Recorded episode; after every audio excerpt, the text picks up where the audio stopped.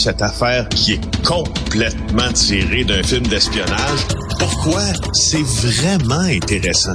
On peut pas dire l'inverse. Donc, la drogue, c'est donc. Un journaliste d'enquête, pas comme les autres. Félix Séguin. Alors, quelle triste histoire, Félix, que cette euh, famille qui a été décimée par un geste intentionnel. Oui, triste, c'est c'est c'est pas le mot, Richard. C'est c'est horrible, ça dépasse euh, la réalité. On dirait euh, cette famille d'Adstock qui a été euh, décimée, d'une famille du 14e rang à Adstock, bien connue aussi par le voisinage. il y a eu un grave accident. qui a coûté la vie à un homme et ses deux enfants en mars dernier. On en avait parlé beaucoup aux nouvelles. Alors voilà que le coroner, maître Donald Nicole, a conclu que le père de famille, Henrik Asselin, avait volontairement changé de voie pour aller percuter un poids lourd. Ça, c'était sur la route 112. En fait, il s'est mis dans la voie inverse, donc euh, face à face à Saint, entre Saint-Frédéric et Vallée-Jonction. Euh, c'est Vincent Desbiens qui nous raconte un peu cette, euh, cette histoire-là dans le journal aujourd'hui. Et puis, faut, je, faut que je te parle de quelque chose. J'essaie d'en tirer pas du bon parce que c'est impossible. Puis tous ceux qui prétendent être capables de tirer du bon dans un avenir immédiat avec une telle tragédie, ma foi, je les admire beaucoup parce que c'est juste trop difficile à accepter comme vérité, comme disait, un, voisin euh, mm. de la famille. Je veux te parler des coronaires. Euh, tu sais qu'on a un système au Québec qui est extrêmement, tu sais, on, on, chiale beaucoup là sur des parties de notre système euh, à bon droit là souvent. Euh, par contre, pour ce qui est du, des coronaires qui ont été dans la loi, parce qu'il y a une loi qui encadre le travail des coronaires. D'abord, pour ceux qui savent pas vraiment ce que ça fait un coroner, je vais vous dire c'est quoi. Euh, les décès qui répondent aux critères pour qu'un coroner intervienne ou doivent obligatoirement être signalés au coroner sont assez nombreux. Une personne qui décède dans des circonstances violentes, obscures, accident, suicide, homicide. Ou après une négligence. Ou quand l'identité de la personne qui est morte euh, ne peut pas être établie, quand la hmm. cause du décès est inconnue. Euh, lorsque le corps d'une personne décédée au Québec doit être transporté à l'extérieur du Québec, quand le décès a eu lieu, tu te rappelles de l'enquête de la coroner Gamel sur oui. des CHSLD, Jeanne Gamel, euh, dans un établissement particulier, centre de réadaptation, pénitentiaire, établissement de santé, quand un enfant décède, quand il est prestataire de services de garde, un CPE. Euh, Lorsqu'une femme décède, ça, on ne savait peut-être pas, mais où elle est quand elle est enceinte des 42 jours ou enceinte ou 42 jours suivant l'accouchement. Ah, Alors, ce que je suis en train de te dire, c'est que il y a beaucoup de décès au Québec dont les causes ont été finalement élucidées par des coronaires. Pas toujours parce que la police fait pas son travail. Pas nécessairement ce que je dis. Parce que la police, elle aussi, a l'obligation de signaler au coroner. Là. Ça fait partie du même système, tout ça. Mais tu sais, parfois, les ressources étant ce qu'elles ce qu'elles sont, les, la charge de travail étant ce qu'elle est dans le domaine policier, qu'il y a peut-être des événements dont on ne saurait jamais le déroulement exact si ce hmm. n'était pas de l'intervention du hmm. coroner. C'est pour ça que le coroner est là. Et au Québec, les coroners, il y a des avocats, il y a des médecins, il y a des notaires, il y a des gens qui sont qui sont très euh, qui, qui, sont très perspicaces dans la tenue de leurs enquêtes et ils font beaucoup pour l'avancée souvent des règles de sécurité qui. qui ben, justement, justement, j'allais, j'allais dire, les coroners, par exemple, mettons un incendie euh, criminel, et le coroner arrive, fait une enquête, puis dit bon, maintenant, euh, tu sais, euh, c'est parce que je sais pas, la sortie de secours était bloquée. Là, on fait un rapport en disant, ben il faudrait travailler là-dessus pour s'assurer que ça ne, ça, ça, ça, ça, ne recommence pas. bon, ben, et puis, mais est-ce que le rapport souvent est On l'a vu, il y a eu différents reportages. Les rapports des coroners sont pas, il n'y a pas toujours de suivi sur les rapports des coroners, malheureusement.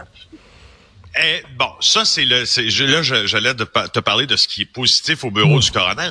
Voici ce qui, euh, ce qui est négatif, puis ce qui devrait être modifié.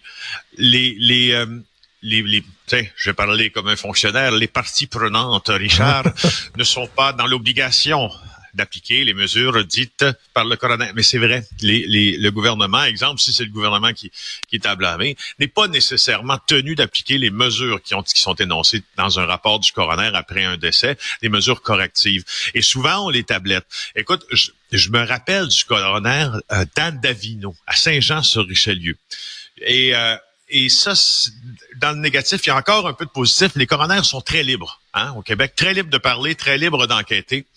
Euh, et on sent qu'ils ne sont pas là dans un carcan, souvent là, de rectitude politique. Puis je me rappelle le coroner Dan Davino à Saint-Jean-sur-Richelieu. Tu sais, lorsqu'on avait un, ben, on en a encore un, mais moins grave, mais un grave problème de de, de, de conduite là, erratique à grande vitesse, sous l'effet de substance par nos jeunes il y a une vingtaine d'années. Il y avait souvent des accidents où il y avait cinq, six, sept, ben, pas, pas sept, là, mais en tout cas plusieurs jeunes, mm. euh, malheureusement, qui décédaient dans le même accident. Le coroner Dan Davino, je me rappelle, il m'avait appelé et là, il avait dit, je le cite au texte, il dit là, Félix Tabarnak, c'est assez. Il dit, va falloir que tu fasses une histoire pour moi, OK? Là, on va le dire à tout le monde. Les jeunes, là, il, parlait comme ça, tu sais, il y avait comme les jeunes, la boisson, les chars, les ceintures, va tout faire arrêter ça. Tu comprends? Ils sont investis. ben oui, d'une mission, là. C'est un peu caricatural, ben un peu caricatural, coroner d'Andavino, mais, mais quand même, je, je jaillit pas cette indépendance-là. Mais, mais quand, quand, le, quand le système suit pas, ils doivent être énormément frustrés, ces gens-là, en disant, écoute, ben, j'ai travaillé fort, j'ai fait un rapport, puis tout ça, puis là, tu as pris le rapport, puis tu l'as mis en dessous de la patte d'une table, tu sais. C'est ça, c'est ça. Alors, ben, voilà. Alors, ben, voilà, bon, ben, voilà mes, mes, mes, euh, ce, que je, ce, que je, pense du coroner. Et puis. Euh, et tu sais que le, le, le, le, monsieur Asselin là qui s'est euh, projeté là contre un, camion avec ses enfants, il y a rien qui laissait présager. Il avait tenu aucun propos là, qui laissait présager qu'il allait mettre fin à ses jours. Mm. Et c'est ça qui est épouvantable, c'est que tu peux pas prévoir des fois, malheureusement. écoute, tu veux nous parler de la mauvaise idée de la semaine? Anne. Oui, oui, oui. Je sais pas si vous avez regardé la José Lagagnère hier sur TVA Nouvelle. Il interview la propriétaire d'un dépanneur station-service de val donc de la ville de Québec. Et elle est un, cette femme-là qui, ma foi, elle en a dedans. Mais elle est un peu gazée quoi de l'inaction des policiers qui euh, qui tardent à prendre en main les dossiers de vol d'essence, de vol de carburant. Elle s'appelle Isabelle Côté, sa propriétaire du dépanneur Éclair. Alors, elle affirme qu'elle est victime à répétition de vol d'essence. 12 derniers jours, volés à 15 reprises. La valeur totale des vols, 1000 pièces environ. Alors, il y a des caméras de surveillance. Ça permet souvent de capter les images, tu sais, des voleurs. On voit souvent moi, dans les commerces que je fréquente, quelques-uns euh, affichent euh, au tiroir, près du tiroir ou de la caisse enregistreuse, euh, les photos des gens qui ont perpétré des vols dans le commerce. Puis c'est un, une forme de, de, de, de, culpabilité déjà là, de voir sa, sa, sa, photo, enfin, de gêne de voir sa photo. Sauf que là, elle, euh, ce qu'elle fait, c'est qu'elle se rend au domicile des voleurs. Et elle leur oh. demande de payer le carburant volé. Oh. Alors là, elle dit à José Lavarganère, elle dit, regarde, je vais commer, t'es venu chez nous, puis là, j'arrive avec ta photo, puis là, je montre ta photo, puis je dis, je te donne une heure, tu t'en viens avec moi, sinon j'appelle la police. Honnêtement, moi, je ferais pas ça. Parce que le jour où tu tombes sur quelqu'un, tu sais, déjà, je sais pas, toi, Richard, ça a déjà passé par la tête de voler de l'essence, pas moi. Mais ben non, ben non. Déjà, moi, quand tu penses à voler de bien d'un autre, tu as un léger esprit, pas criminel, mais en tout cas, tu t'écartes du droit chemin. Ben oui. Donc, ce que ça Qu'est-ce qui t'empêcherait, qu'est-ce qui t'empêcherait d'être violent envers une personne qui arrive chez toi puis qui te demande de payer l'essence que tu as volée. C'est ça. Mais je veux pas faire un trop grand raccourci, mais statistiquement, d'après moi, là, c'est une opinion, tu, vas me dire, mais d'après moi, quelqu'un qui décide de voler, statistiquement, parmi tous les gens voleurs, là, d'après moi, tu as plus de chances de tomber sur quelqu'un qui va aussi décider d'être violent.